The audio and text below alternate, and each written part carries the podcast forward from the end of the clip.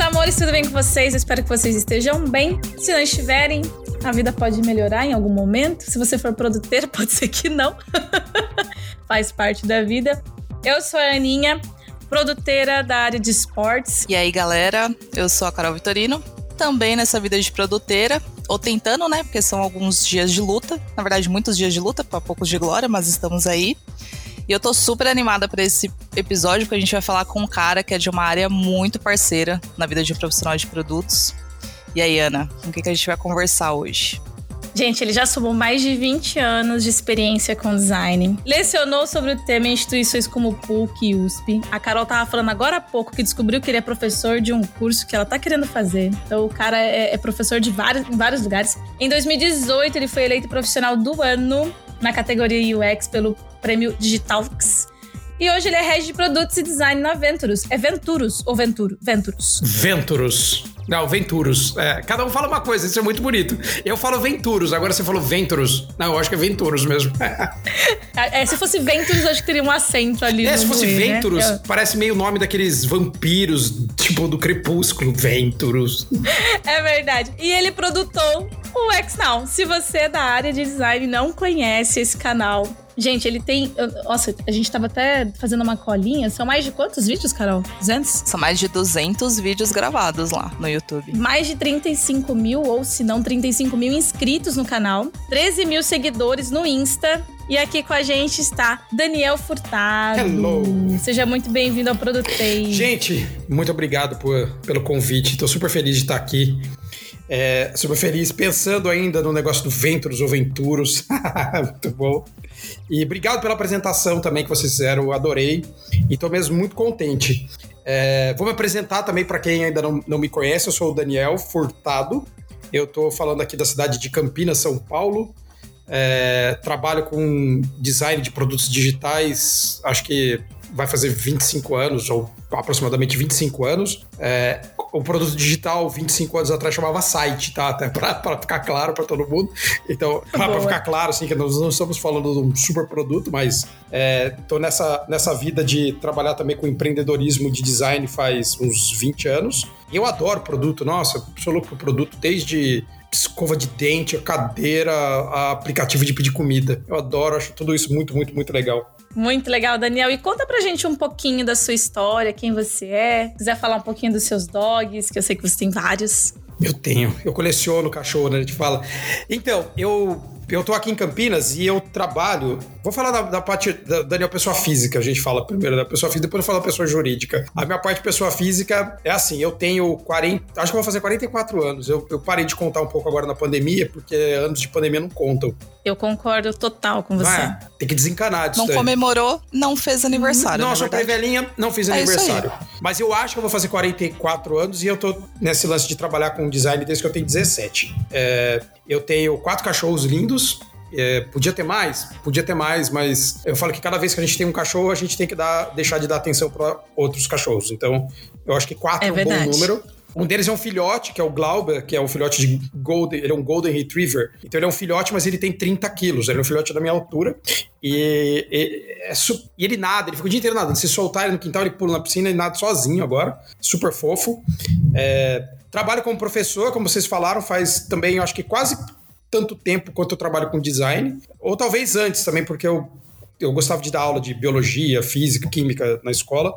É, sempre relacionei muito o meu trabalho à educação, então eu acho que eu fico, eu fico muito chateado quando, quando eu não trabalho com educação, sabe? Eu, eu já tentei fazer isso algumas vezes na vida, de abandonar um pouco a sala de aula, e é um, um ano abandonando sala de aula, começa a ficar com gastrite, começa a ficar mal, e aí aprendi que eu não, não posso largar. Então, é o meu. É, é, um, é um passatempo que também é trabalho. Então, para mim, é, é muito legal isso. É aquele hobby que você transformou, né, em hobby monetário. é, e, e às vezes é muito louco isso, porque as pessoas falam um lance assim que ah, você tem que trabalhar com o que você ama, é, mas também você tem que tomar o cuidado para você não odiar o que você ama, porque você trabalha com isso agora. E essa coisa de dar aula, eu nunca, eu nunca consegui não gostar. Eu sempre gostei, acho, acho uma das coisas mais legais do mundo você ajudar as pessoas a transformar alguma coisa da vida delas. Eu acho isso sensacional. E é meio que por isso que eu acabei caindo nesse lance de, de ter um canal de YouTube sobre sobre design, sabe? Que eu acabei é, misturando as duas coisas. Eu, eu já gostava muito da, da parte de audiovisual, acho que um pouco de herança do design, a parte de fotografia, a parte de iluminação. É, eu já gostava disso. Photoshop, principalmente, eu sou louco pelo Photoshop. E aí acabei aproveitando que eu, que eu, que eu gostava disso também para começar a, a produzir conteúdo. E é isso. E, e tô na correria, né? Porque vocês falaram, é, são dias de luta, dias de glória. Fazer produtos é dia de lançamento, dia de consertar bug, dia de. Meu Deus, isso não estava no backlog, agora está? E agora? Quem pôs? É muito divertido. É bem isso mesmo. E é engraçado você ter comentado que você gosta de produto pra caramba, porque eu acompanho o XNow, acho que faz uns quatro, três. Não me lembro. Desde o dia de um meetup que você participou na Gumer, não sei se você lembra. Faz uns três anos aquele três evento anos, lá, isso? foi. Acho que faz então, uns três anos. A partir desse evento comecei a acompanhar você, porque, gente, o Daniel, ele é muito engraçado. Assim, ele fala engraçado, ele dá uns exemplos muito engraçados. Eu dei tanta risada que ele diga, falei, nossa, tem que seguir esse cara. E eu não imaginava que você era tão apaixonado assim por produto. Pelo menos eu, eu te olhava muito mais com uma cara designística da coisa do que de produteiro em si, sabe? Isso, é, isso é doido. E, e você sabe que eu acho que Assim, oficialmente na minha formação, eu sou formado em design de produto. Então, só que o produto é cadeira. então a gente brinca. Então, assim, o produto que eu aprendi a fazer foi cadeira. Como é que eu faço uma cadeira? Como é que eu faço uma cozinha? Como é que eu faço é, outros tipos de produto? Não eram produtos digitais. Mas ter, por exemplo, ter o canal de YouTube, para mim é um produto também. Eu encaro ele como um produto, eu extraio métrica, eu observo as coisas, eu tenho que fazer guinadas. Daqui a pouco a gente fala disso, mas a gente faz, faz experimento. Então, eu, eu acho muito legal. E uma vez, isso, isso é muito engraçado. Uma vez eu fui acusado de CPM. eu fiz uma palestra e alguém falou assim: Nossa, mas isso que você está fazendo não é design, isso é PM. Eu falei: Acusação. É, foi acusado. Acusação. Assim, eu falei: Ué, mas por quê? Eu falei: Não, porque você está falando de uma, de uma visão, de uma. E eu falei: Mas o design também é visão. Então eu achei, achei engraçado isso. Quando eu fui acusado. E quando eu fui acusado disso, eu, eu me dei conta de que eu deveria estudar isso mais profundamente. Então, a, às vezes a gente a gente é rotulado de alguma coisa e porque você é rotulado daquela coisa, você se dá conta. Igual signo, sabe? A pessoa fala, ah, você é escorpiano, então você é assim, assim, assado. Eu sou escorpiano, então eu sou assim, assim, assado. E, e quando, quando me acusaram disso, eu falei assim, ah, deixa eu estudar um pouco sobre, sei lá, desde ciclo de vida. E falei, não, ciclo de vida eu também estudava isso numa cozinha. As pessoas passam por ciclos na cozinha de reformar só os puxadores, mas manter a estrutura, por exemplo. Então, isso também é assim numa cozinha. Então, você olha para uma cozinha e fala: esse puxador é de 1990. Essa cozinha nunca foi reformada desde 1990. Aí você vai lá e troca, sabe? É muito louco isso. É total produto também, ciclos de vida e obsolescências e, e, e abismos e coisas assim. De acompanhar tendências também, né? Que eu acho que o mundo de experiência do usuário vem acompanhando essas tendências, essas mudanças na área também, né, no mercado. Exatamente. E, e, se a gente não está atento para essa questão. Porque, por exemplo, dando o exemplo da cozinha, que é, que é, engraçado, porque quando você pensa numa cozinha, uma cozinha não tem uma velocidade de mudança tão grande quanto tem outras coisas. Mas aí fica uma pergunta: será que não tem? Porque se você vai lá e compra um liquidificador novo, e você tem que pensar onde eu encaixo meu liquidificador na cozinha, ou se você compra uma cafeteira ou troca a cafeteira, você usa uma cafeteira da Nespresso e você fica de saco cheio e resolve trocar para uma cafeteira, sei lá, tradicional, você tem que reformular a sua cozinha também, mesmo que seja só um pequeno aspecto dela. Então, tipo, apesar dela ser mais lenta em termos de mudança de tendência, é, você também tem que ficar se adaptando. Vou falar de uma que a gente teve que passar por essa adaptação forçada. As pessoas trocaram todas as tomadas do mundo. Aí você fala, ai, que ódio. Então agora eu comprei um negócio. Ah, inferno. Ah, tomada de 15 amperes. O que, que é ampere? Nem sei o que, que é ampere, tem que ter uma tomada de 15 amperes. Então, e também, sabe, é uma ten a tendência da tomada de 15 amperes. É muito louco. E eu acho que vai muito do mercado, né? Porque, por exemplo, a minha mãe é uma pessoa. Podemos dizer que o dono pode ser o mercado. A minha mãe é uma pessoa que ela vive em constante mudança. Não da vida, da rotina dela em si, mas as coisas que estão à volta dela precisam mudar. Então, a cozinha nunca tá do mesmo jeito quando eu chego lá. Sabe? Eu faço uma visita, ela mudou a cozinha. Aí quando eu vou de novo, ela mudou a sala. Vai mudando um armário, um eletrodoméstico, sempre tá, né, atualizando. Mas, mas é engraçado, porque é isso também da gente querer adequar o nosso ambiente para o nosso ambiente servir a gente melhor. É uma coisa que eu acho que também é um, é, um, é um lugar de onde vem isso de experiência do usuário, sabe? Porque a experiência do usuário é você falar, ah, como é que eu crio um ambiente melhor? Só que aí para os outros, né? Como é que eu crio um ambiente melhor para os outros poderem fazer uma compra, poderem fazer um pedido, poderem trocar uma compra que veio errado, é, comprar uma banana e não um caixa, ou comprar um caixa e não uma. Então você tem que ficar reformando o lugar e a pessoa, a pessoa queria ela mesma reformar o lugar às vezes. E, e quando você está usando um aplicativo ou um produto digital, às vezes as pessoas não têm essa liberdade. É difícil a gente dar essa liberdade para alguém. Ah, vou dar a liberdade de você poder desabilitar os itens que você não gosta do menu. É uma liberdade que, que a gente não dá normalmente. A gente não dá essa liberdade. Mas na cozinha a gente. Ah, é tudo, tudo engessado. É como se fosse um quarto de hotel que você vai, que você não pode mexer em nada, mas foi tudo pensado em você. Sabe? Tipo, é engraçado isso. Eu sou meio filósofo disso, tá, gente? Então você que não me conhece, está ouvindo esse podcast, saiba que é sempre assim.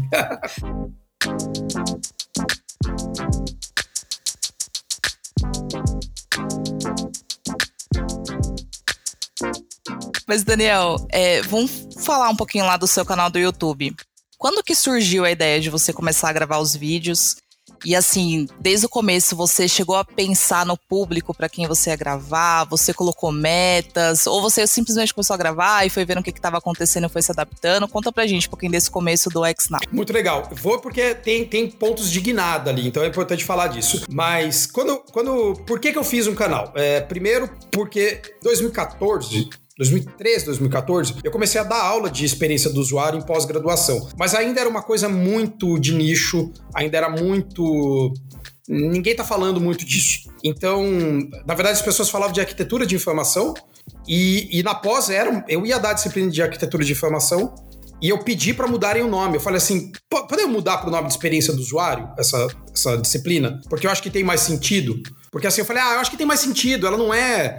é era uma pós de marketing. Eu falei assim, eu acho que pro pessoal que tá fazendo marketing, eu falar de arquitetura de informação é muito específico. É, é, como se eu fosse falar de HTML. É muito, tipo, mais voltado o termo para desenvolvimento, né? Não para É, não, não, não batia. Para mim parecia que não tava batendo na tecla santa. Aí eu falei assim: vamos mudar o nome para experiência do usuário? E, e, na, primeira, na primeira turma tinha alguém que trabalhava até. É, que várias pessoas né, que já estudavam marketing e falaram: nossa, isso que você está falando é parecido pra caramba com a experiência do consumidor, que é algo que eu estudo com Peter Drucker, com não sei quem, com Kotler, com um monte de coisa. Eu falei: é, não, mas é a mesma coisa, só que eu tô falando especificamente do momento que a pessoa usa. Vou chegar, tá no canal, tá, gente? Aí, só que 2013, 2014, eu não tinha muita oportunidade para dar aula nisso. Não era igual hoje, que todo dia tem alguém falando pra eu dar aula em algum lugar. Todo dia tem. Então, naquela época eu não tinha. E eu fiquei com material é, plano de aula, sabe, material de estudo pronto, e na, e, e na hora eu não, eu não tinha com o que fazer aquilo. Aí eu falei, ah, quer saber? Eu vou, vou gravar isso no YouTube. Aí eu fiquei uns seis meses planejando isso. Eu já tinha equipamento de filmagem, porque eu já gostava disso, eu já filmava coisa para um portal de emprego que eu tinha. Então a gente já filmava, né? Eu tinha é, luz, softbox, é, microfones, eu tinha todas essas coisas. Então para mim foi, foi meio que fácil. Eu tinha os roteiros, Faltava uma coisa importantíssima, que é a coragem, né? para começar. Para começar, né? O start. E que é o principal, porque você pode ter tudo, gente. Se você não der o primeiro passo, é o que a gente postou esses dias no Instagram. Não existe dia mágico, meu amor. Regaça a manga e faz. E isso é muito verdade, porque e se você ficar protelando, achando que vai ter uma condição perfeita de temperatura e pressão para as coisas acontecerem, não vai acontecer, porque não existe isso. Não existe, ah, o dia certo que eu vou lançar por causa de você. Não existe isso. O dia certo é, é hoje. Esse é o dia certo. E, e aí um amigo meu falou assim, é, o Rafael Reis, ele é um autor também da área de marketing de conteúdo, amo ele, ele falou assim, Furtz, que o meu apelido é Furtz, Furtz, grava logo, você tem tudo para gravar, grava logo, vai. Aí ele me encheu o saco, eu gravei no mesmo dia a vinheta do canal, que é, tudo é uma, uma tudo é um começo, né? O começo era uma vinheta. Oi, tudo bem? Esse é o X Now, eu vou falar aqui sobre tal coisa. Eu, isso eu não tinha super planejado, Carol. Quando eu, quando eu penso assim, será que eu tinha escrito exatamente o que é o meu canal? Mas eu vou falar o que ele é, e a hora que eu falar o que ele é, eu vou me ouvir e vou ver se, eu, se o que eu tô falando é. Aí eu criei uma visão instantânea ali, tipo, ele é isso, é um lugar para falar sobre isso. E eu, e eu imaginava que o público que ia ver aquilo era alguém que não era da área de design, que era alguém da área de marketing, que era alguém da área de tecnologia. E aí, nossa, eu me ferrei, porque a hora que eu lancei a primeira coisa, o que é o X? O que é design? Eu, eu, pensei assim, alguém que é designer não vai ler o que é design. Assim como um professor, sei lá, um americano não procura professor de inglês. Não, ao contrário, só tinha designer no primeiro vídeo, só tinha designer no segundo vídeo, só tinha designer no terceiro vídeo. Meus amigos designers perguntando. Pra quem é esse conteúdo? É pra gente? Tipo, a galera que já tava no mercado foi que começou te acompanhando no início do canal. É, e, e até hoje. Caraca, aí que eu, legal. Aí eu desencanei, aí eu falei, quer saber? Eu vou falar para vocês se, se, se eu sou meio que porta-voz, aí eu comecei a entender um pouco que as pessoas me viam um pouco como porta-voz das coisas. Tipo, pô, eu queria poder ter falado isso pro meu chefe, eu queria poder ter falado isso pro, pro meu PO. Mas você. Eu, eu tenho. É, isso é, é, é, verdade. Eu tenho vídeos que eram de pessoas que mandaram mensagem para mim falando: você não sabe o que aconteceu hoje no meu trabalho. Aconteceu isso, isso, isso. Meu chefe falou tal coisa para mim, que absurdo, tal, tal, tal. Eu falei, então eu vou gravar um vídeo para isso. para você mostrar pro seu chefe. E, e, a pessoa, e o chefe não sabe que eu gravei o vídeo para aquilo.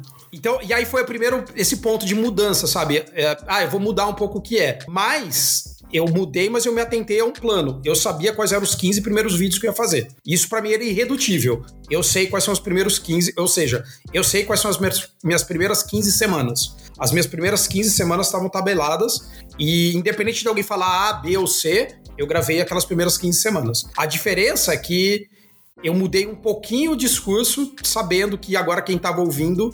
Bom, quem está ouvindo aqui é um designer, então eu vou falar meio que assim, mas eu, eu sabia o que, que era. Então, tipo, meu roadmap de 15, 15 sprints, vai, tava feito. E eu, não, e eu fui irredutível, eu não, eu não mudei. Depois, a partir daí, nunca mais teve um vídeo que eu, que eu, que eu tivesse planejado, sincero. Quem gera conteúdo costuma falar muito disso, né? Que conforme você gera, você não precisa mais ficar fazendo tanta pesquisa, porque as próprias pessoas, de acordo com o conteúdo que você lançou, ela vem atrás e fala, cara, não. E ela te abre a cabeça, né? E vai gerando insumos, né? É, o negócio retroalimenta, e é, e é muito legal isso, porque a pessoa você tem que estar aberto a ouvir isso também, assim, você não pode se fechar e falar, porque como eu falei, eu, eu sabia que eu tinha 15 assuntos, olha, aliás, assim, por que, que eu sabia isso? Porque eu sabia que para falar do assunto B, eu precisava falar do assunto A primeiro. Então, quando eu pensava, bom, eu preciso ter um vídeo falando o que, que é um wireframe, mas para poder ter um vídeo falando o que, que é wireframe, eu vou ter que falar outras coisas. Eu não posso simplesmente falar, é, olá, eu sou o Daniel, vou falar pra você o que é um wireframe. Você... Montando o storytelling, é, né? Pra chegar, chegar, no conteúdo total. Quando eu gravei aquilo, eu já tinha um background. Acho que por ter histórico de professor, fazer plano de aula, saber... Eu falei, não, é, como é que é? Base forte, karatê forte, Daniel San. Então eu tenho que criar uma base de conteúdo. E, e, a base de conteúdo tem que trazer valor rápido. Então, até hoje, o meu vídeo mais assistido é o meu primeiro vídeo. Até hoje, cinco anos depois. E é engraçado que eu, quando eu fui atrás de você, melhor, eu não fui atrás de você, né? Eu fui atrás da profissão de UX. E aí eu falei, ah, eu não sei. Eu, tava, eu comecei em marketing, e aí de marketing eu tava meio que tentando migrar, não sabia o que queria da vida, antes de ir pra produto. E eu, e eu pensei comigo, eu falei, acho que eu vou virar UX. UX, porque tá em alta, eu vou virar isso, vou migrar de carreira. E quando eu fui pesquisar sobre o tema, a primeira pessoa que aparecia para mim nas pesquisas era você. Então, eu tinha toda a parte de base vindo do seu canal. É, e, e, isso é muito interessante. E eu tenho um mentor, né, de carreira que ele fala muito sobre essa forma como você fez o seu processo, né? Que quando você vai ensinar alguém, você sempre tem que partir do conhecido para o desconhecido, né? Você não pode simplesmente chegar e jogar a bomba no colo da pessoa, senão ela não vai aprender nada. É, e, e, isso daí é um negócio que é muito louco, porque essa pessoa tá com completa razão, exatamente. Porque senão as pessoas não conseguem associar nada a nada. É, vou dar um exemplo. A, a Flávia, minha noiva, é veterinária, ela não tem nada a ver com a minha área e ela tá estudando estudando UX Research. E, e ela tá lendo um livro referência disso, e o livro fala coisas do tipo, para alguém que acabou de comprar um livro de o que é o UX Research, numa sprint você vai fazer tal coisa. Aí ela fala para mim o que é uma sprint. Tem todo um conceito. É, e aquilo não tá sendo abordado porque você tem que pressupor que, olha, isso também é do universo da tecnologia e pode ser alguém de fora desse universo. Então no meu primeiro vídeo eu falo do, da dificuldade que é abrir um sachê de ketchup. Então, tipo, você sabe que é difícil abrir um sachê de ketchup. Você sabe que você vai ter que botar o dente, você sabe que vez ou outra ele vai sujar sua blusa, você sabe que você não vai de blusa branca para restaurante japonês, porque você vai sujar a blusa de shoyu. Você não faz isso. Sabe, tipo, a gente não faz. Tipo, eu não faço. E aí vem aquele saquinhozinho que você vai abrir com, com molho tare que você pediu e fala, nossa, se eu abrir isso daqui sem tomar cuidado, vai ser uma lambança. Tem sempre a pessoa certa na mesa para abrir esse sachê, não tem? Que é quem tá de roupa preta.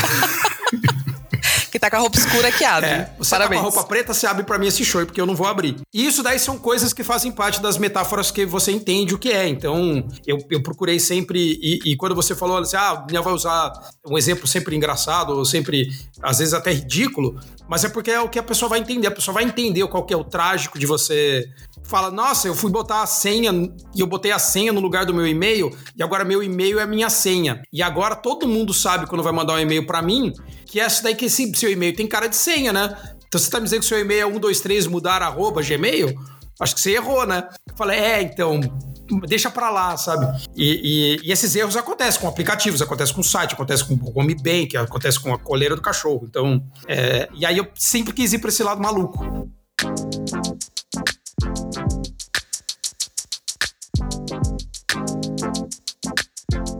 Daniel, e pensando assim, né, nesse início aí do, do canal do YouTube e, e da sua profissão, o que, que você diria pro Daniel que começou lá atrás? Quais as dicas, assim, de aprendizado, assim, que se você pudesse, você daria um toque lá no comecinho e falava, ó, oh, toma cuidado com isso. Nossa, olha, eu acho que assim, uma coisa que eu tive muito. É, que eu errei no, no começo foi, primeiro, que eu realmente achava que eu precisava, em termos de hardware, que eu precisava de muito mais equipamento do que eu precisava para começar. E eu comecei a ficar muito neurótico, assim, de eu preciso ter aquele microfone que o youtuber falou que eu tenho que ter, eu preciso ter um fone de ouvido que falaram, eu preciso ter uma luz que é assim, eu preciso ter não sei o que que é assado. E eu fiquei. Eu gastei muito dinheiro comprando coisa que tava jogada dentro de caixa, assim. Sério, assim, tipo, trocentas coisas que eu queria um standard que, que eu não precisava ter. É, tudo bem, porque isso quer dizer que mesmo 8, 5 anos depois, eu consigo rever um vídeo meu e não dá aquele gringe, essa expressão agora, gringe, eu achar que aquilo é horrível. Eu não acho que é horrível, eu acho que tá, tá bem gravado, tá com qualidade boa, mas eu fui meio neurótico mais do que eu precisava ser. E, e aí eu tive um momento que eu porque, de novo, se eu tenho 200 vídeos, você fala que eu tenho mais de 200 vídeos e só 15 são planejados, isso quer dizer que eu tenho 285 vídeos não planejados. Verdade. É louco, né? Eu tenho vários não planejados. Esses não planejados, eu comecei a tentar fazer eles ao vivo. E eu, eu gosto mais de fazer a coisa ao vivo porque eu acho que. O espontâneo. Primeiro eu gosto de, é, eu gosto da espontaneidade e eu gosto de ouvir as pessoas e poder interpretar na hora o que está acontecendo ali e na hora propor um clima. Então, na hora fazer uma mudança de clima. Então, ah, você me perguntou alguma coisa? Eu não sou aquela pessoa que fala, eu sei 30 exemplos e na próxima aula eu vou falar de um. Se você perguntar um exemplo agora, eu falo ele agora. Não tem por que deixar para amanhã eu, eu sei aquilo. Eu não tô enrolando ninguém. Eu estudo isso faz 25 anos. Então, assim, eu não ligo. Então, eu comecei a fazer coisa ao vivo. E aí eu comecei a ficar neurótico que a qualidade das coisas ao vivo não era igual à qualidade das coisas gravadas. Eu ficava, não, como que eu posso? Eu comprei webcam, outra webcam, outra webcam. Sério, eu devo ter três webcams, webcam 4K que não funciona, câmera, outra câmera. Nossa, sei lá. E, tipo, eu, eu não faria isso desse jeito. Eu, eu tentaria com o celular, por exemplo.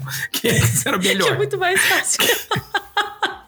Sabe o que é engraçado? Esse, esse exemplo que você deu, para mim, é muito pertinente para a área de produtos, né? Quando a gente vai validar uma, uma hipótese, né? Ou vai tentar implementar ali um MVP, enfim, a gente sempre fala do custo, né? Tipo, o que, que eu consigo entregar para o meu usuário num curto período de tempo e com o menor custo possível. Ou seja, é só preciso validar uma ideia, não é o produto em si. E às vezes a gente despende tanto esforço, tanto dinheiro, porque tempo é dinheiro, tá, gente? Às vezes fala assim, ah, mas eu não tá gastando dinheiro com fornecedor, mas poxa, a sua squad gasta dinheiro com o salário dela na empresa, então é dinheiro. E às vezes não precisava, entendeu? Não, não precisava daquilo. Eu consigo relacionar muito bem, assim, a sua experiência com, com, aquele, com, a, com, a, com aquilo que a gente vivencia. Eu concordo 100%, porque assim, é muito, é muito comum que a gente queira ser super preciosista na hora de fazer as coisas. Eu vou dar o um exemplo do negócio do meu canal. Eu demorei seis meses para lançar o canal, já sabendo que eu queria lançar o canal, porque eu ficava comprando microfone, fazendo teste, sabendo se eu ia gravar ali ou, ali, ou em outro lugar, é, se era numa parede ou era na outra.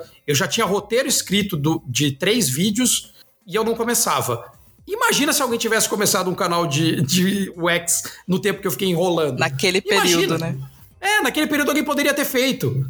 aí eu seria o segundo canal de UX do Brasil e não o primeiro, que faz a, menor, a maior diferença em termos Com de produto. Com certeza. Com certeza faz. E aí fala, ah, eu, eu, tipo, eu lancei o mercado. Aí quando alguém lançou o segundo canal, eu pude ir lá e falar: Ó, oh, que legal que você lançou o segundo canal, que foi outra coisa, que eu sempre apoiei todo mundo que lançou o segundo, o terceiro, o quarto, o quinto, o décimo. Eu apoio todo mundo, porque eu acho que eu não quero estar sozinho. Na verdade, você apoia tudo para todo mundo, né? Porque eu, eu lembro que quando eu comecei com a parte de, de Larry. é verdade. Gente, pra quem não sabe, eu tenho uma história com o Daniel aqui, é muito verdade, legal. Traumática para mim, porque ele.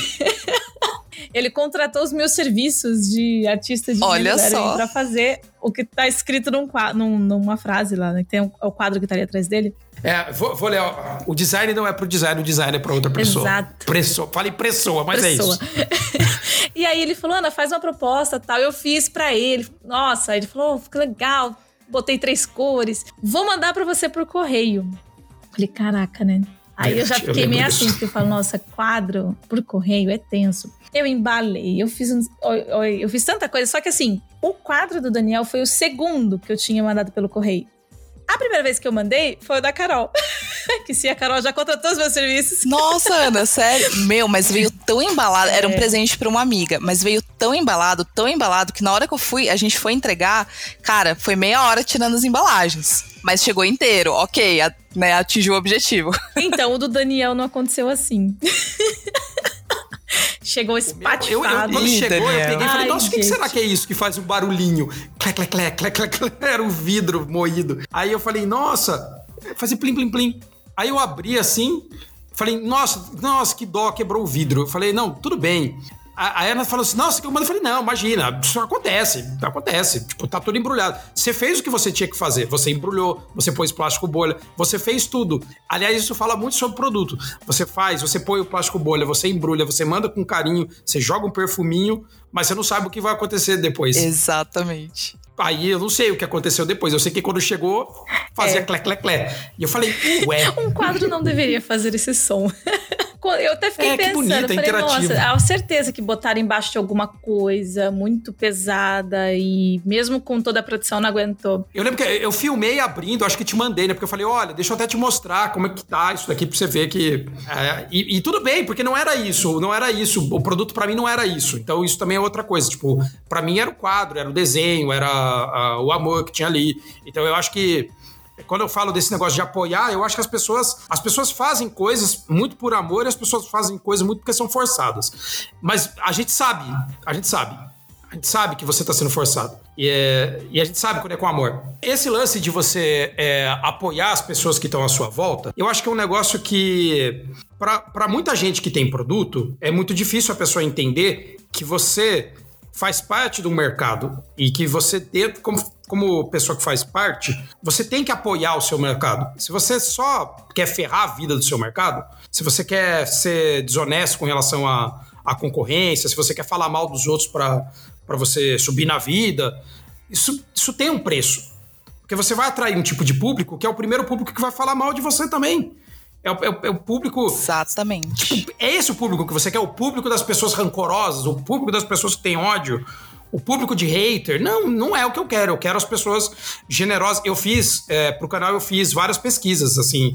É, contratei pesquisadores. Eu poderia ter feito, contratei pesquisadores. Eu quero um pesquisador. A gente fez. É, Canva de proposta de valor, entrevista. E uma coisa que eu apostava com relação à comunidade do design no Brasil que eu falei pro Pedro, que é, o, que é o rapaz que pesquisou, eu falei assim, Pedro, eu acredito que a nossa comunidade é muito generosa.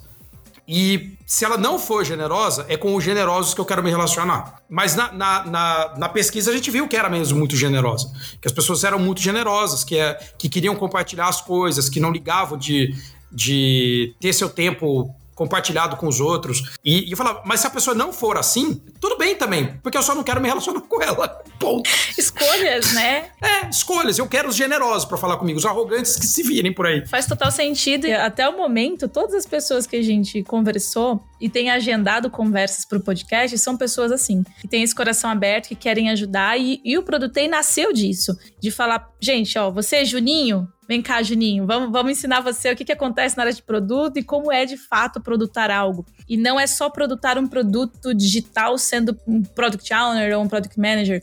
A gente está falando aqui do XNow, poxa, é um produto.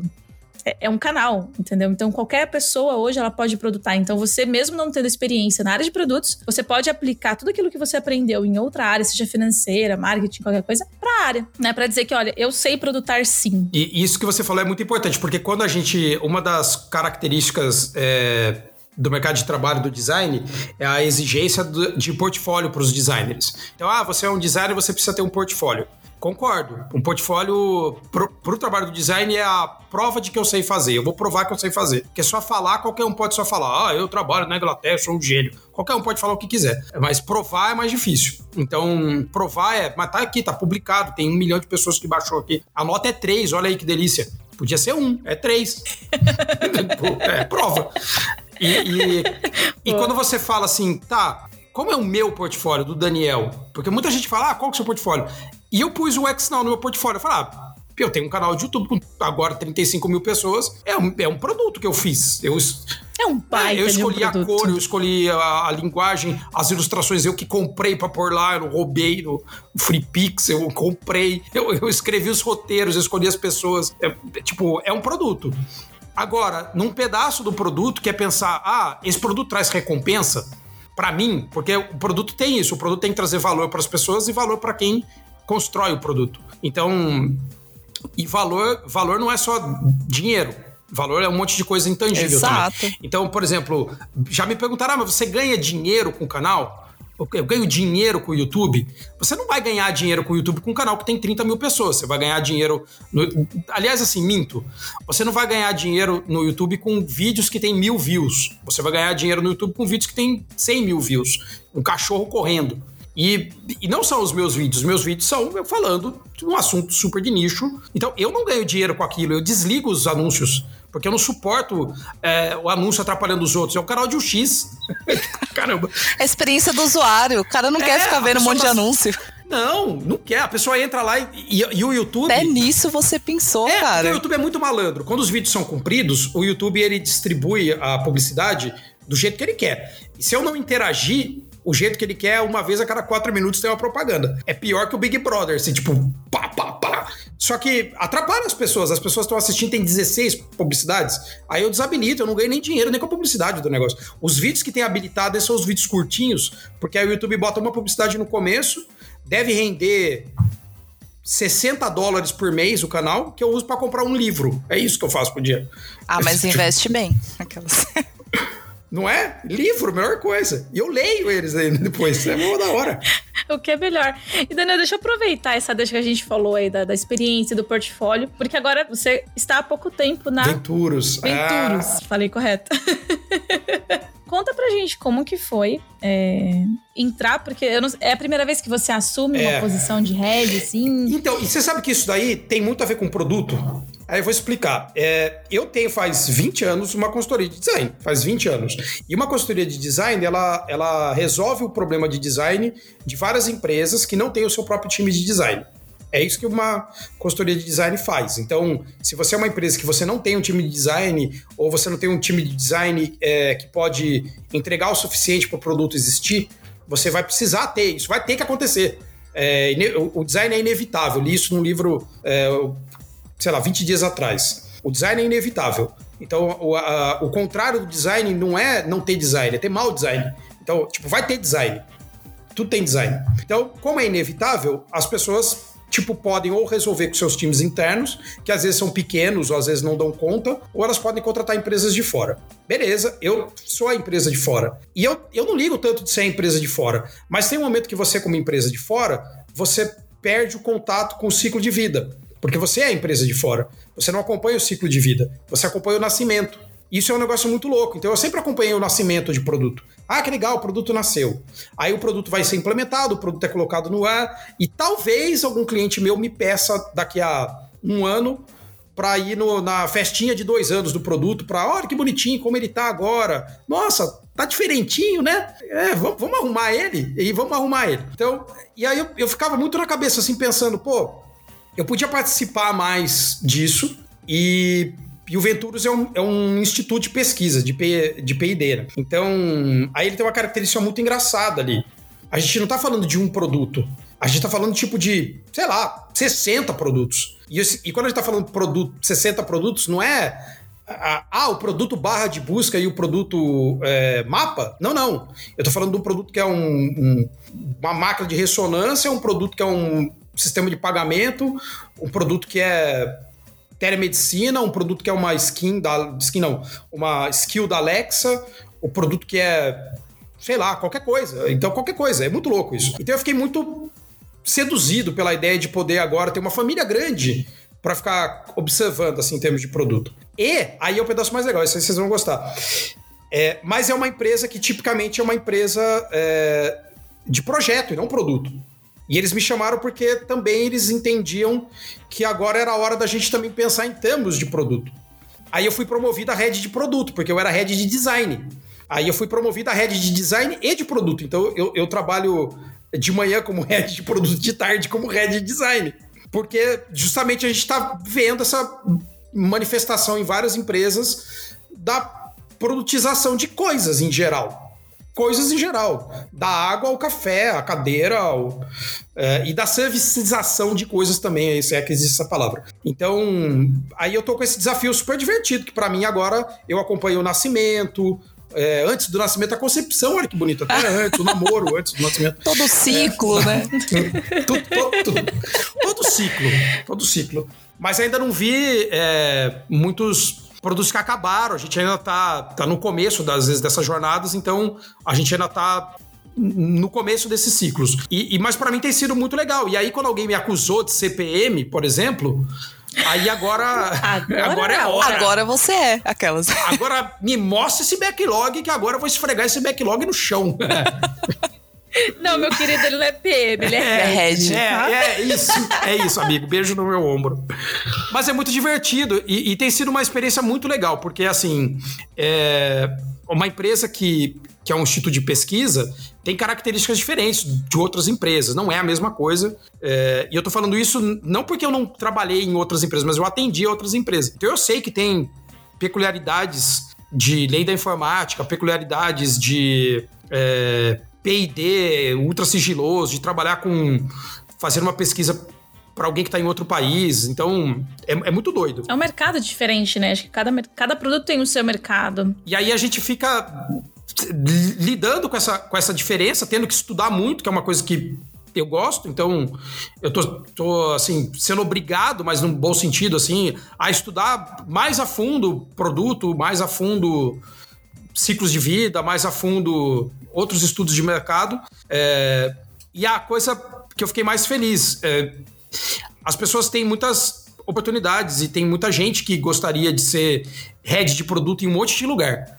E você pode ser uma pessoa que veio de data, pode ser uma pessoa que veio de TI, pode ser uma pessoa que veio do mercado agro, mas eles escolheram uma pessoa que era um designer. Então, e aí eu fiquei muito feliz, porque eu falei, nossa, isso diz muita coisa. Não só um designer, um designer cujo objetivo do design é o design centrado no usuário. Então, aí eu acho que isso muda muito, assim, perspectiva, sabe? Tipo, é, tem uma um ciclo de aprovação para o produto existir que envolve entrevistar pessoas, que envolve qual é a proposta de valor, que envolve. Entender a necessidade, né? Exato.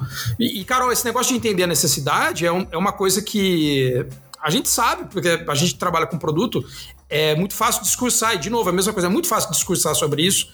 E é, mas na prática tem muita gente que fala: vamos botar Salesforce aqui, porque se botar Salesforce vai para o meu currículo, que eu pus Salesforce. Mas vai resolver o problema? Não vai, cara. É só um Não, fornecedor. O meu vai.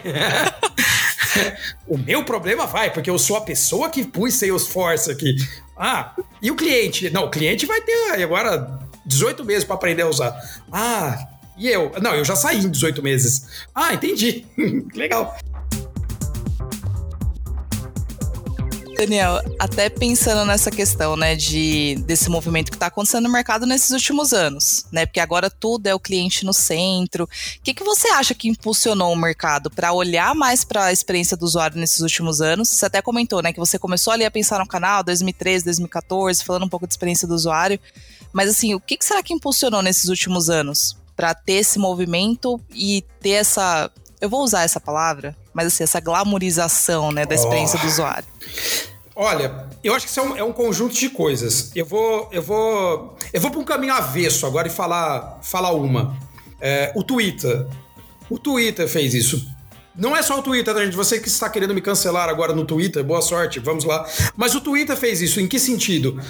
o Twitter é uma das múltiplas plataformas que existem para dar voz para o consumidor. E, e quando você passa a ter voz pública do jeito que tem, alguém vai ter que correr atrás de arrumar as, as coisas que existem. Vou contar um caso, um caso real. Uma vez eu estava numa agência de um banco não é o meu banco que eu sempre xingo, é outro banco. E eu fui muito mal atendido. Eu fiquei tipo 40 minutos para ser atendido. Era uma agência dentro de uma empresa. Então tinha uma série de restrições na agência. E eu peguei de dentro da agência eu peguei o meu celular, eu peguei o Twitter e eu escrevi: que desgraça o atendimento assim, assim, assado. No dia seguinte, no dia seguinte, no mesmo dia, alguém mandou uma mensagem para mim no Twitter falando: qual é o seu telefone? Eu gostaria de ligar para entender o que aconteceu. Eu falei: meu telefone é tal. E eu expliquei o que aconteceu. Eu trabalho explicando o que aconteceu quando o sistema para de funcionar. Aí eu expliquei: ó, aconteceu isso, isso, isso por causa disso, disso, disso. Tá bom. No dia seguinte, aí sim, o dia seguinte, é, as pessoas nessa agência do banco, estava apontando para uma amiga minha falando assim: foi o amigo dela que xingou a gente. Já sabiam que eu que tinha xingado no dia seguinte e estavam bravos porque tinham perdido a meta. Porque eu xinguei. Nossa! É, Você sabe, eu é xinguei. muito influenciador, cara. Não, é aquele lá bebês, eu não tinha nem canal, eu não tinha nada. Foi só uma pessoa, isso é o mais louco, foi uma pessoa entrou e xingou e uma agência de banco perde uma meta. Porque um consumidor vai lá e fala, mas explica. E aí, quando você começa a pensar e fala assim, tá, então você está me dizendo que é realmente capaz que uma pessoa xingue um banco e um gerente perca uma meta? É possível. É possível. As pessoas estavam pé da vida comigo, mas não estavam querendo admitir que o erro era deles. O erro era meu de ter xingado. Ah, que errado. Por que, que ele xingou? Eu xinguei porque eu tenho boca. tipo, então eu acho que é simples. Então, assim, se eu tivesse que dar uma resposta das inúmeras, eu acho que é essa capacidade que a gente tem de, de xingar e ser ouvido. Então, isso faz com que as pessoas tenham que tomar uma atitude. É, então, a empresa tem que tomar uma atitude, porque se a empresa não tomar uma atitude, vai ter um momento que, que eles pedem a meta. Pode ser que não seja com uma pessoa, provavelmente eu não fui a única pessoa que xingou aquela agência. Eu devo ter sido a pessoa que falou: bom, a partir de 15 xingos a gente faz alguma coisa. E tava no 14, eu era o 15, que legal. Tipo, trapalhões, sabe? E aí eu era o 15, como eu era o 15, taranana, taranana. Então, vai ter um momento que a água transborda quando você tá xingando, vai ter um momento que vai acontecer alguma coisa. Então eu acho que isso aí influenciou muito uh, as empresas a terem que ouvir Hoje em dia dá para ouvir, também não dá para ouvir. Se pensar 25 anos atrás, como é que você ia ouvir o que, que acham da sua agência, de um banco? Ia ser mais difícil. Hoje você consegue ouvir. Tem, tem empresas que vendem é, sistemas de inteligência artificial para leitura de comentário. Então, tem uma empresa que um, um amigo trabalha, que é a Stiling, que faz isso. Então, ela tem lá um sistema, um software que entra, vai lá e analisa qual é o clima de reclamação que uma empresa tem. Pensou que tava faltando pessoa de produto lá, né? Porque normalmente a gente pensa o quê, né? Putz, reclamaram, vamos, vamos, vamos dar uma olhada no que, que tá acontecendo, qual que é a dor do usuário. Isso aí é um negócio muito louco, porque quando a gente pensa que você porque a velocidade da reclamação ela é, é, muito mais rápida que a velocidade do elogio. Então isso a gente sabe, tem um monte de estudo que diz isso. Então Sempre. a velocidade de xingar é uh, 10 vezes maior do que a velocidade de falar assim, nossa, adorei seu serviço. É, tanto que as pessoas têm que e a gente chama de prova social, né? Quando alguém falou bem do meu serviço. As pessoas precisam trazer isso para a primeira página, porque senão ninguém vai ver que alguém falou bem do serviço. é muito engraçado. É, e a gente fala bem de um monte de coisa o tempo todo, assim. Tipo, que legal sua cadeira, que cadeira é essa que você tá usando? É, uau, que microfone você usa? A gente fala um monte de coisa super legal. Mas falar mal, nossa, é muito rápido. Então eu acho que isso daí fez com que as pessoas tivessem que se mexer mais. Se mexer mais. Viva! Viva o Twitter para isso. Ô Daniel, e aí mudando um pouquinho agora de assunto, eu como uma boa leitora, reparei que tem muitos livros e indicações lá no seu Insta e aí eu queria, sei lá, a sua opinião sobre o que, que a leitura representa para você, esse hábito da leitura, o que, que ele traz de benefício para você no dia a Nossa, dia. é, eu, eu sou louco por ler. Assim, eu sempre fui louco por ler. Eu adoro ler, eu leio, leio desde criança, assim, desde que eu, que eu fui alfabetizado. Não, brincadeira, mas, mas eu, eu, até uma coisa engraçada disso de ler. Eu, quando eu era bem criancinha, quando eu fui aprender a ler, eu lembro que por alguma razão eu aprendi a ler no pré e não na primeira série. Eu lembro disso. E quando eu entrei na primeira série, eu sabia ler. E os meus amiguinhos todos estavam aprendendo a ler. E eu já sabia ler. Então eu, eu, era muito trapaceiro com relação à cartilha. Porque eu pegava a cartilha e a cartilha dizia é, qual é a meia azul. E a professora tinha que explicar para todo mundo o que que falando. E eu falava, eu tinha um amigo chamado Ricardo, é meu amigo desde aquela época.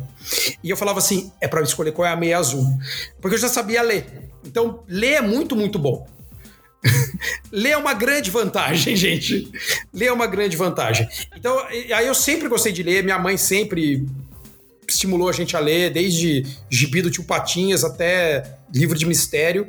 E hoje eu, particularmente, leio muito mais livro técnico do que livro de ficção.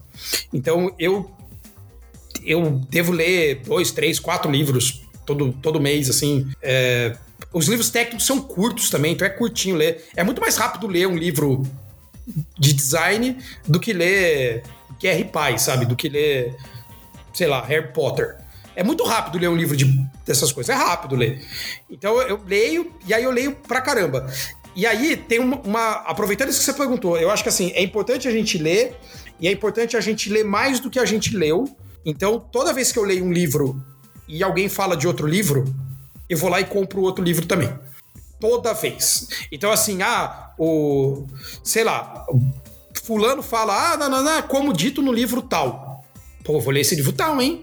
Você vai pesquisar lá e você vai puxando as referências, né? Tipo, é uma linha que não tem fim, cara. Você vai puxando outras referências e vai aproveitando. E é muito legal, porque você.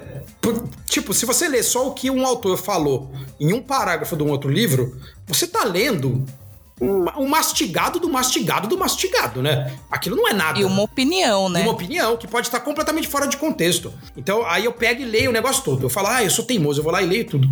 E eu adoro. É, tenho um problema para ler livro em papel, porque. Tipo, como eu falei, eu não sei mais quantos anos eu tenho. Eu só sei que minha, meus olhos sabem. então tem tá um mais difícil, né? É, eu pego e falo, ai, como eu queria conseguir ler esse livro aqui, mas não vai dar, vou ter que comprar pro Kindle. Aí tem livro que eu tenho duas a versão digital e a versão a versão do livro, livro em papel mesmo. A gente vai entrar depois na, nas perguntinhas, né, do, das redes sociais. Mas é muito interessante tocar nesse assunto dos livros, porque hoje nós temos uma infinidade de livros técnicos, tanto para designers quanto para produtores. Só que sabemos também que nem todo mundo é amante de livros, né? Eu lembro que uma conversa minha com a Carol, eu falei, falei, cara, eu juro, eu tento muito ler livros, mas é muito difícil para mim parar, me concentrar. Já fiz aquela o teste, a técnica de Pomodoro, enfim, várias coisas. Tem alguma coisa que você fala assim para os seus seguidores, principalmente porque lá você indica muito livro, algo que você já deu de dica, ou que você queira dar de dica pra galera que tem dificuldade, que fala assim: não, vocês primeiro, vocês, a gente precisa ler. Isso é um fato. Não dá para ficar aprendendo só com o dia a dia. Não dá para ficar aprendendo só com vídeo no YouTube dos outros, viu? Exato. Tem alguma dica que você queira dar pro pessoal? Porque eu acho que esse é um tema muito importante. Tenho. D duas. Eu acho assim, uma é não queira ler mais do que você vai aguentar ler. Então, se você conseguir ler 15 minutos, é muita coisa. Mas aí, desliga seu celular e vai ler. Aí, que horas que eu leio? Eu leio quando eu acordo, porque é rápido, eu tô com a cabeça boa ali, então eu leio quando eu acordo um pouco. E eu leio no domingo. Mas aí, quando eu leio no domingo, eu leio três horas seguidas. Eu sempre fico lendo. Eu leio o livro, assim, meio livro, pá, meio livro. Então, é, tanto que a maior parte do tempo, quando eu ponho dica de livro, eu ponho no domingo, porque no domingo quando eu começo um livro novo, e quando eu começo ele no domingo, eu ponho uma música, eu fico ouvindo, eu tô de boa, eu não ligo TV, eu não vejo TV, assim, nem nada. Aí eu fico lendo duas horas, uma hora e meia. É que esses livros de produto, em três horas e meia você acaba o livro. Então não tem, tipo, quando você leu uma hora, você já. O Kindle fala 40%, tem a ver com gamificação isso também. Você leu 40%. Uau, você tá indo bem. Olha hein? o seu progresso. Olha o seu progresso. Essa semana você leu todo dia. Eu não leio todo dia, todo dia, um, um tempão. Mas aí eu no domingo eu vou lá e leio o livro inteiro. E quando eu vou dormir, aí eu procuro não ler livro técnico e eu leio história em quadrinho pra dormir. Agora Cara, eu tô lendo isso. historinha do Hulk. Eu ia falar isso. Eu também, assim, durante o dia, eu acho que até para reter mais a informação, eu costumo ler livros mais relacionados à área. Mas antes de dormir, eu leio bastante também. E aí eu procuro ler romances, ficção, histórias, que aí eu não retenho tanto aquela leitura e meio que dá aquela relaxada. Você pensa, né? Você direciona a sua, a sua imaginação. Porque senão a gente fica sonhando com, com, com, com trabalho. Exatamente, né? Vai dormir pensando no trabalho, que aí você vê uma referência no livro, você fala assim, nossa, olha, eu E você faz isso, Carol, aqui. porque eu faço Cara, isso. Eu, às vezes, se eu, se eu começo já. a ler um livro no, no- que é muito técnico antes de dormir, daqui a Ou, pouco tipo, eu leio um negócio e eu alguma falo assim, coisa, é, Ai, é desgraça, nesse Daniel, você vai ter que sentido. levantar e ir pro computador ver o que, que é isso, né? Senão você não vai dormir. Aí eu levanto e falo, vou lá, leio, ou então da Amazon. A Amazon é uma desgraçada pra fazer você conseguir comprar as coisas, porque eu falo, ah, vou comprar, vai. Papá, já pronto, comprei. Depois amanhã É, Os eu meus livros todos, eu, na verdade, a Ah maioria das minhas compras online, elas É, são feitas já tá depois das raciocinando 10 da direito. noite. Não, brincadeira. E aí, como a gente tá falando de livros, a Letícia Semídio mandou pra gente. Se- na verdade, pra gente não, né? Mandou pra você responder. Se alguém pudesse ler somente um livro na área de UX produto, qual você recomendaria? Eu vou ser muito malvado, porque eu vou recomendar um livro que só tem em inglês. Mas, se você só pudesse ler um, é um livro chamado About Face, de um autor chamado Alan Cooper. Se tivesse um. Por que esse livro? Porque ele é um livro extremamente estruturado. Se você só pode ler um, tem que ser estruturado. Ah, como assim estruturado? Porque todo mundo, se você perguntasse para 20 Eu achei que designers, você ia falar isso. vão falar: leia o design do dia a dia do Donald Norman. É isso que eles falariam. Só que o design do dia a dia do Donald Norman, se você só pudesse ler um, ele não seria um bom livro, porque ele é um livro inspiracional. E ele ia fazer você querer ler um monte de livros que você não ia poder ler, porque você só pode ler um. Olha a armadilha do poder só ler um. O About Face, não. O livro tem começo, meio e fim. Ele é prático, ele explica a teoria e a prática. É o cara que inventou as personas. Então, tipo, o livro fala tudo ali. É, O cara fala o que, que é design centrado no usuário, como que usa, por que, que você está fazendo aquilo daquele jeito, o que, que é aprender, o, o que, que é fazer um software que as pessoas gostam. Então, é o cara que, tipo. é- é- Só que é um livrão enorme, gigante, deve custar 250 reais. É, é, e ele, infelizmente, só tem em inglês. Aí agora, se pudesse ser um em português, e só pudesse ser um, ai, que não seja o design do dia a dia, porque se você pudesse ser um, não leia esse. Deixa eu pensar um que eu li que eu falei assim, nossa, esse aqui tá, tá certinho pra aplicar as coisas. Deixa eu pensar. Pensando agora. Porque eu leio, eu leio. Outro dia eu li um de design que era, foi, foi muito bom de design estratégico. E ele era legal porque era um livro muito inspiracional também. Aí a gente publica lá É, eu depois. não gosto Se você disso. não lembrar, manda pra gente. Eu vou mandar, mas é que eu Manda fico sempre gente. pensando assim, difícil, é difícil. Tem um livro tantos só livros bons, é uma pessoal. armadilha. Nossa! Eu vou olhando pro lado aqui, eu vou só vendo, gente, os livros aqui, assim, um monte. Ah, é, fora essa estante atrás, Ah. você tem outra do lado ali, né? Ai, lotado de livro. Não, é, tem uma outra estante aqui, tem outra estante lá atrás e tem a estante dentro do Kindle também, né? Mas, mas o About Face, gente, é, é, é lindo. Dá um jeito. Põe, põe no Google Translator que vocês não conseguirem ler, mas é um livro lindo. O 4, tá? Que é a versão nova. Sensacional. E tem uma pergunta da Gabs Loira. É muito interessante, porque você falou que é apaixonada por Photoshop, né? Adoro. E a pergunta dela é: precisa saber Photoshop pra ser UX? Não. Mas eu vou falar uma coisa do Photoshop. As pessoas é, têm um. Existe um discurso de que você não precisa do Photoshop para trabalhar com X, mas você pode. Você pode, poder, você pode. Um monte de gente ainda usa o Photoshop para fazer coisa. Mas eu acho que o Photoshop, ele tá vizinho com o Excel como ah, os- o segundo melhor software já feito. Então, assim, o Excel, para mim, é o melhor software já feito no mundo, é o Excel. Não tem nada melhor do que o Excel no mundo. Tanto que qualquer coisa mais caro, mais não sei o quê, mais bababá, acaba no Excel. O Excel é onde acaba as coisas. Então, ah, eu tenho SAP, eu gastei 800 mil na implementação do SAP e eu quero exportar um bagulho para jogar no meu Excel. O Excel é o capeta, o Excel faz tudo, ordena, põe filtro, põe tabela colorida, imprime PDF, faz tudo no Excel. Eu adoro Excel. E e você, como designer, você vai ter que gostar de Excel, assim. E uma coisa engraçada. O primeiro software que eu pus a mão na vida, quando criança, foi tipo Excel, foi um software de planilha. Então, eu tinha, tipo, sei lá, oito anos. Eu falei, nossa, isso é muito legal, vou ajudar meu pai a organizar as coisas. Então, eu sempre gostei de organizar as coisas no Excel, adoro Excel. Mas o, o, o primeiro programa que me botou para trabalhar com design foi o Photoshop. Então, assim, eu tenho 30 anos de experiência de Photoshop praticamente. Eu adoro, eu sei fazer tudo, eu amo Photoshop. E eu, eu, e eu sinto falta de que no meu trabalho eu não preciso de Photoshop. Eu sinto essa falta. É real. No dia a dia eu uso Figma, mas eu queria que fosse o Photoshop. Mas o Photoshop eu uso, por exemplo, às vezes para dar aula, porque eu desenho no Photoshop.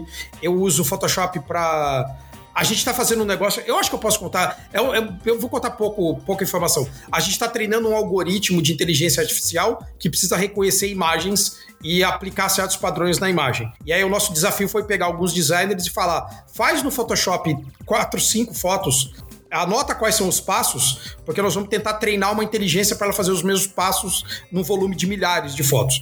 E, e, é muito legal. Aí você fala, pô, é um Photoshop isso. Como que você faz? Só o Photoshop. Então, o Photoshop é lindo, mas provavelmente, na maior parte dos, dos ambientes de, de UX, você não vai usar. Você vai usar outras coisas. É mais provável o Excel do que um Photoshop. Mas, mas não abandona o Photoshop. Eu assisto vídeo do Photoshop na internet para me distrair. É real. Cara, é, é quase um hobby para ele. Tô entendendo um isso. Hobby, eu fico vendo. Olha. É, estão selecionando um cabelo. Olha, que Caraca. legal essa técnica. Vou fazer. Vou fazer. Eu adoro fazer coisa do Photoshop. Sério, eu não, eu não conseguiria abandonar Photoshop. Dreamweaver eu abandonei. Eu não tenho mais Dreamweaver. Eu sou assim, só que com o Illustrator. Nossa, Ana é Já fiz vários documentos no Illustrator. Planilha no Illustrator. Tudo é no Illustrator. E aí eu tenho um negócio com o Photoshop que eu ainda não consegui chegar nele, entendeu? Mas. Mas, mas o Photoshop, ele, ele, ele é muito divertido para fazer as coisas. Aí eu vou dizer até um negócio para Adobe, assim. Adobe, você que tá aí me ouvindo, eu sei que você aí da Adobe tá ouvindo esse podcast. Então, Adobe, Pega leve com as mudanças que vocês ficam botando no Photoshop. Tem gente que faz 30 anos que tá mexendo lá e vocês ficam mexendo naquela barra de ferramenta como se não houvesse amanhã. Não dá pra acompanhar, não né? Não dá pra acompanhar. Todo dia que eu abro o Photoshop, o Photoshop fala: Olá, eu mudei o ícone, olá, eu mudei de posição as coisas. Falo, Desespero, né? Por favor, volta no lugar. Por favor. A gente leva 25 anos para acostumar com Ctrl Z. Aí você vai lá e muda, Adobe. Por favor, pega leve com essas mudanças. Eu sei que é para quem entrou agora, mas pega leve. Não, e outra, é, é, acho que isso diz respeito ao que é produto, gente. Não vai sair mudando tudo de uma vez. O usuário precisa se acostumar, ele precisa dar seu feedback. Tá aí o feedback Processo do, de aprendizado. Do furtado para vocês. E, e é legal porque o Photoshop, eu acho que o Photoshop ensina muito sobre o produto nesse sentido também. O Photoshop acabou servindo para mais coisa do que originalmente ele serviria. Então, quando você imagina assim, ah, o Photoshop serviria para você editar foto. Tá bom. Aí daqui a pouco para colorir quadrinho. Tá bom. Para fazer um mockup 3D. Tá bom.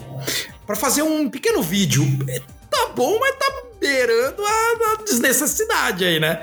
Não, ele faz também agora algoritmos inteligentes rodando na nuvem que tratam a, a pele das pessoas. É, tá, tá ficando estranho já esse software, né?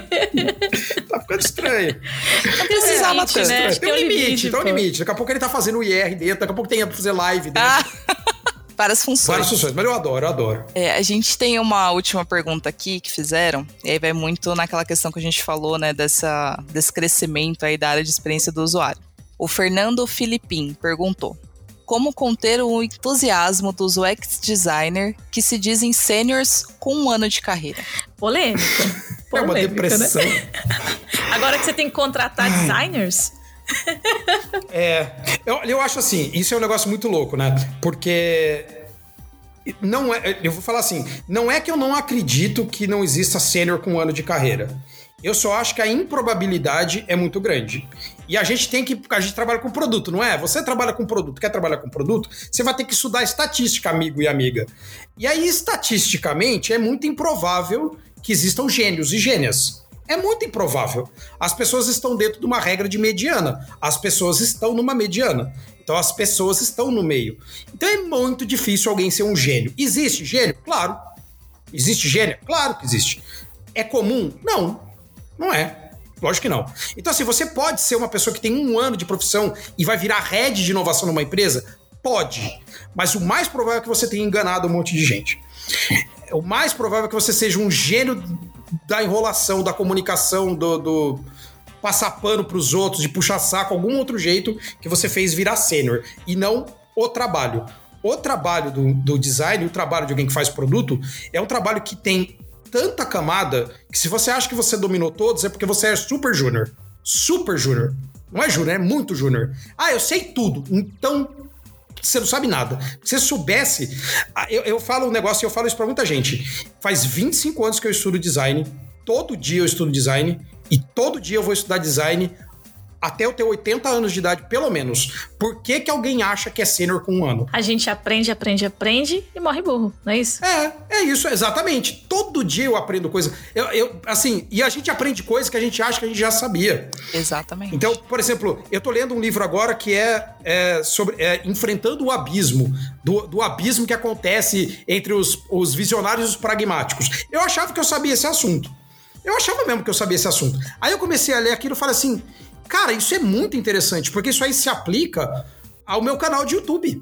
Isso não se aplica só a plantar batata, que é o exemplo original. Isso se aplica ao meu canal de YouTube. Isso se aplica ao fato de que por que, que as pessoas que gostam de design falam de design e as que não gostam de design não falam de design. Porque elas são pragmáticas.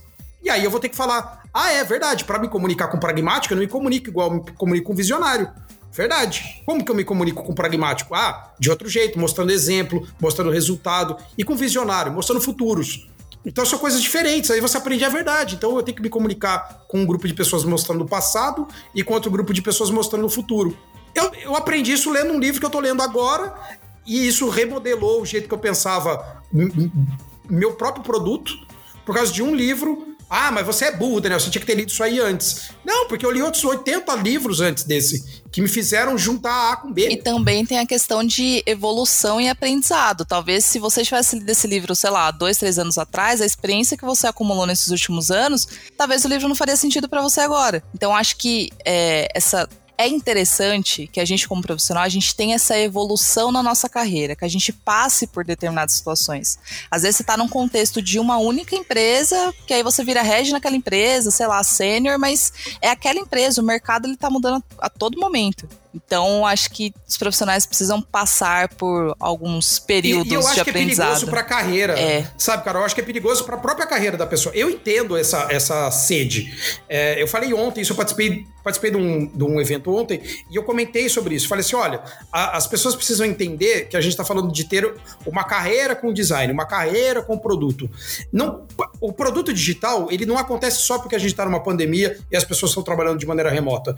Não é isso. Não quer dizer que ah, e amanhã acabou a pandemia, amanhã os shoppings abriram, amanhã eu posso comer um pastel na feira. Não existe mais o um mundo digital. Posso voltar a trabalhar com pastel na feira. Vai continuar existindo o mundo digital amanhã, depois de amanhã, daqui a 15 anos, daqui a 25 anos. Então, é uma carreira para as pessoas. E se você acha mesmo que você atingiu um platô e você se, é, se carregar de arrogância, porque uma pessoa que tem um ano de profissão e se diz sênior, Desculpa, essa pessoa só pode ser arrogante. E pessoa arrogante tem mais dificuldade para aprender. É real isso daí. Ah, eu sou arrogante. Ah, tu é arrogante, você não vai aprender, né? É, porque eu já sei tudo. Ah, então, então, então, então me, então me ensina. E vai naquela linha que você falou da gente se aproximar de pessoas generosas, de pessoas que querem compartilhar, que sabem que não sabem de tudo, que querem aprender e compartilhar conhecimento. Né? E, e, essa recompensa que a, e aí tem um culpado que é a própria empresa. A empresa para fazer, lógico, N modelos de retenção de talento, etc, ela acaba distribuindo título onde ela poderia distribuir bônus. Então assim, você não precisa falar que alguém é sênior para pagar mais para a pessoa. Você pode falar que um júnior ganha mais ele continua sendo júnior, só que ele ganha mais. Ele continua sendo júnior. Quer dizer, continua tendo uma cadeia de aprendizado, continua claro para aquela pessoa que ela tem que aprender. É, porque. Eu, e eu tô falando porque é muito real, tá? Sêniors que estão sêniors há muito tempo, e eu conheço vários que, é, que têm 20 anos de profissão, eles não se sentem sêniors. Eles se sentem plenos. Os que têm um ano de profissão e fizeram três cursos se sentem sêniores. Então só pode estar tá errado isso. É, é, só pode estar errado. Não é possível não, que alguém que faz, faz 20 sentido. anos. Não faz sentido. Então você está me dizendo que alguém que faz 25 anos, que faz isso ou 20, ou 15, ou 10, se sente menos preparado do que alguém que tem um ano. Você acha que quem está certo nisso? Nenhum está certo, tá? Porque nesse caso os dois estão errados, com fenômenos opostos do mesmo problema, que é, é síndrome do impostor com Dunning-Kruger. Então, é, são os dois fenômenos dos seus opostos. Mas nenhum desses dois está certo. Mas você não pode admitir que alguém que tem um ano de carreira tá, tá sênior ainda. De novo, pode xingar, me xinga. Gente, vai lá me xingar, pode dar dislike nos meus vídeos, pode brigar comigo. Mas você não é sênior. Você pode ser o, o júnior mais esperto do mundo, o júnior mais. E eu amo, eu amo. Eu, eu, eu contrato. Assim, no time trabalhando comigo, a gente tem pleno, é, pleno e júnior. Eu não tenho sênior trabalhando direto comigo real. Eu não tenho tem sêniores na, na, empresa, mas não trabalham comigo. Eu cuido dos júniores e plenos. É, e vou provavelmente contratar mais júniores e vou contratar mais plenos. Porque eu gosto de júniores e plenos. Escutaram então, escutaram, viu? Escutaram? Vagas, vagas, vagas. Porque eu acho que, que as pessoas têm que estar dispostas a aprender. Isso que as pessoas têm que estar. E, e quando a pessoa fala, ah, não, eu já sei, eu já sei. Tá, então tá, então deixa pra lá. Obrigado. Tamo junto. Saiba aí em outro lugar. É, exato. Vai saber tudo aí no outro, no outro lugar que, que tenha mais é, bala na agulha pra, pra arrogância, assim. Eu acho que eu odeio isso. Muito bom. Mas tem uma pergunta que ninguém fez e que a gente não comentou aqui. E que é a pergunta base de todo mundo que tá começando a carreira, né? UX UI. Qual raios de diferença tem? E o Product Designer, onde fica nisso? Para ser PD tem que ser UX ou tem que ser UI ou as coisas se complementam? Como que fun fun funciona? Funúncia, não sei o que eu falei. Como que isso funúncia? Então, eu acho assim. É, para mim, é muito claro quando uma pessoa está fazendo coisas que são mais de UI e coisas que são mais de, de UX, de UX. Mas eu acho que. Eu não acho que isso é uma, que é uma discussão que é, que é muito produtiva porque eu acho que vai depender muito do lugar que você tá. Tem lugar que você tá que é extremamente clara a divisão de existe um time de pesquisa, existe um time de desenvolvimento, existe um time de UI, existe A, B ou C. Então eu acho que eu prefiro pessoas que são mais híbridas para a maior parte do tempo e especialistas para as exceções. É isso que eu prefiro. Então, para a maior parte do tempo, as pessoas híbridas resolvem e nas exceções você chama os especialistas. É, aí vou dar, vou exemplificar isso com uma coisa que já aconteceu na, na minha casa uma vez. Eu estava com um problema na descarga da minha casa. A descarga da minha casa estava disparando. Eu pedi para uma pessoa consertar a descarga da minha casa. A pessoa foi lá e consertou a descarga da minha casa, junto com consertou a luz da minha casa.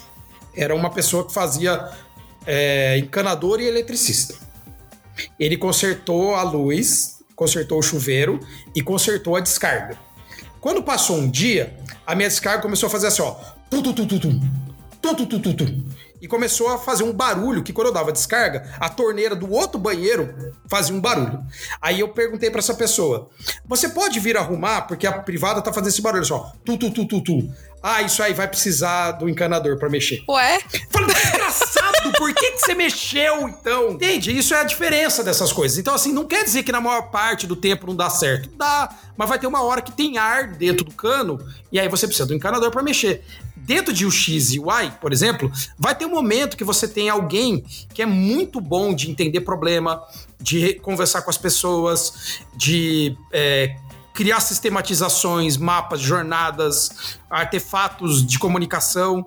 E essa pessoa talvez não seja muito bom de escolher que cor que vai melhor com roxo claro. E eu não estou subtraindo, tá? E pode ser que tenha uma pessoa que é maravilhosa em fazer ilustração, curva de botão, padronização, tomar cuidado que um parágrafo não ficou fora da caixa que ele estava, porque isso acontece com aplicativo de banco grande. Ah, alguém comeu bola aqui, o texto ficou para fora. Por que, ficou para fora? Ah, é porque é verdade, tem várias resoluções de monitor. É lógico que tem várias resoluções de monitor. Sempre teve, né? Desde que eu sou criança teve. E aí, a, a, essa pessoa pode não gostar de fazer entrevista com o usuário, por exemplo. E aí, você vai falar: ah, não, então, uma pessoa dessa gosta mais de UI, a outra gosta mais de UX. E eu acho que product designer, na verdade, é uma pessoa híbrida que trabalha em times de produto. Na, na empresa que eu tenho, a gente normalmente os designers não se intitulam product designers, normalmente eles se intitulam UX ou UI, porque é uma empresa que é praticamente sempre orientada a projeto e não a produto. Então, eu acho meio é, redundante a gente chamar de project designer, porque designer já quer dizer projeto. Então você ser um, um projetista de projeto é meio, meio besta. Então eu entendo a pessoa falar product designer, mas eu acho que não que as pessoas não têm que se aborrecer muito com isso. Eu sempre cito o vídeo do Zeca Pagodinho falando qual a diferença de samba, pagode e partido alto. Samba e pagode é a mesma coisa, partido alto também. Aí o Jô Soares pergunta: Mas não é diferente? Não, é diferente mas é igual. é isso. Não, mas não briga com isso. Não é, não é, não é para brigar, não é para e, e, seja sempre verdadeiro. Quando você tiver um gestor, um chefe de design, alguém ali falando, perguntando para você o que é que você curte fazer, é só falar a verdade. Pô, eu odeio entrevistar os outros, eu odeio. Beleza, tá tudo bem. As pessoas, elas, elas, elas têm dificuldade em assumir as coisas que elas não gostam. E você tem direito de não gostar. Perfeito. Perfeito. E, e, é muito legal essa colocação, porque hoje eu trabalho com. Lá a gente chama de, de PD, né? De Product Designer. Só que ele é muito mais o X do que o Y. Eu já fiz algumas coisas no Illustrator pra ele. Ele falou, Ana, arruma isso aqui, vai, por favor. Mas, cara, e quando ele chegou, a gente fez um bate-papo, fez um one-on-one -on -one pra se conhecer e tal. E a primeira coisa que ele falou, Liana, ó, não sou bom em design. Já aviso. Isso para mim é muito bom. E para a pessoa é muito bom assumir isso, porque hoje a gente sabe que, ah, não vamos conseguir fazer isso dentro do próprio time aqui de produto, vamos chamar alguém de marketing, vamos chamar algum designer mais especialista. Isso é muito importante para a pessoa profissionalmente, porque senão você fica pedindo expectativa. As pessoas têm expectativas de você, você não consegue atendê-las e vira uma frustração ali profissional dentro do time. E, e, e você sabe que esse lance dessa frustração, isso daí é uma, uma coisa que transcende agora qualquer coisa de trabalhar com produto, com X, com o UI, com o design, com o que você quiser. Pode ser válido para se você trabalha com fazendo cabelo, sobrancelha e unha. É, você tem que saber quais são as coisas que você não gosta. Porque as pessoas têm que admitir para si mesmo, eu não gosto disso. Porque quando você persegue as coisas que você não gosta, você se estressa. É verdade. E você quer viver uma vida estressante? Você tem que viver uma vida estressante. A vida é estressante. A gente falou isso no começo, né? Você começou falando isso. Então, a vida é estressante. Mas se você consegue determinar aquelas coisas me estressam e eu vou, eu vou fugir delas ou, me, ou vou colocar elas na minha vida num momento onde logo depois eu vou ter uma recompensa com coisas que eu gosto, você, você tira esse problema da sua cabeça. É, é, e olha que coisa mais engraçada, né? Um dos artefatos mais comuns, mais todo mundo compartilha na internet, eu, eu, eu dou aula na pós-graduação só disso, assim, é fazer jornadas do usuário. Você não faz a jornada da sua própria vida? Se fizer a jornada da sua própria vida, do seu dia a dia do trabalho, você fala, essa aqui é o momento que eu tô em baixa, esse eu tô em alta, esse eu tô em baixo, tô em alta. E se você perceber que todos os momentos que você tá em baixa é quando você faz reunião com a câmera aberta, e você fala, nossa, percebi aqui que eu odeio fazer reunião com a câmera aberta. E eu saio muito mais cansado quando eu faço reunião com a câmera aberta, então não vou mais fazer. Beleza, tudo bem.